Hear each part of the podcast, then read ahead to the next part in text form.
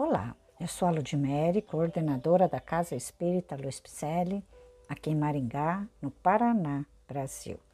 E eu estou fazendo a leitura do livro A Caminho da Luz, que constam mensagens ditadas pelo Espírito Emmanuel e psicografadas por Francisco Cândido Xavier. Vamos continuar o estudo do capítulo 4, A Civilização Egípcia, com o título ou subtítulo As Pirâmides. A assistência carinhosa do Cristo não desamparou a marcha desse povo cheio de nobreza moral. Enviou-lhe auxiliares e mensageiros, inspirando-o nas suas realizações que atravessaram todos os tempos, provocando a admiração e o respeito da posteridade de todos os séculos.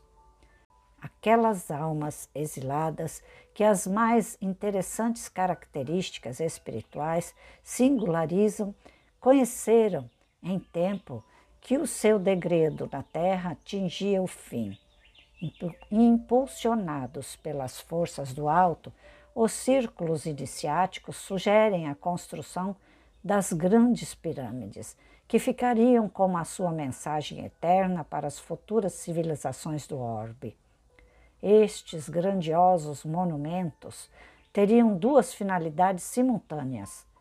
Representariam os mais sagrados templos de estudo e iniciação, ao mesmo tempo que constituiriam, para os pósteros, um livro do passado, com as mais singulares profecias em face das obscuridades do porvir. Levantaram-se de Sarte as grandes construções que assombram a engenharia de todos os tempos. Todavia, não é o colosso de seus milhões de toneladas de pedra, nem o esforço hercúleo do trabalho de sua justa posição, o que mais empolga e impressiona a quantos contemplam estes monumentos. As pirâmides revelam os mais extraordinários conhecimentos daquele conjunto de espíritos estudiosos das verdades da vida. A par destes conhecimentos, encontram-se ali os roteiros futuros da humanidade terrestre. Cada medida tem a sua expressão simbólica relativamente ao sistema cosmogônico do planeta e à sua posição no sistema solar. Ali está o meridiano ideal, que atravessa mais continentes e menos oceanos e através do qual se pode calcular a extensão das terras habitáveis pelo homem, a distância aproximada entre o Sol e a Terra, a longitude percorrida pelo globo terrestre sob a sua órbita no espaço de um dia, a precessão dos equinócios, bem como muitas outras conquistas científicas que somente agora vêm sendo consolidadas pela moderna astronomia.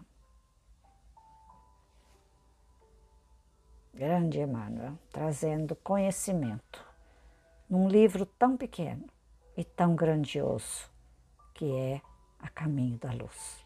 E ele nos conclama para irmos junto com ele a caminho de volta ao Pai Maior, que é o caminho da luz.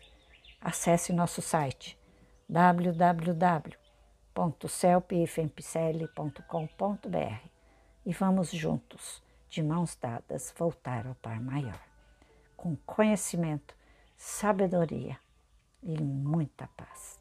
Que assim seja.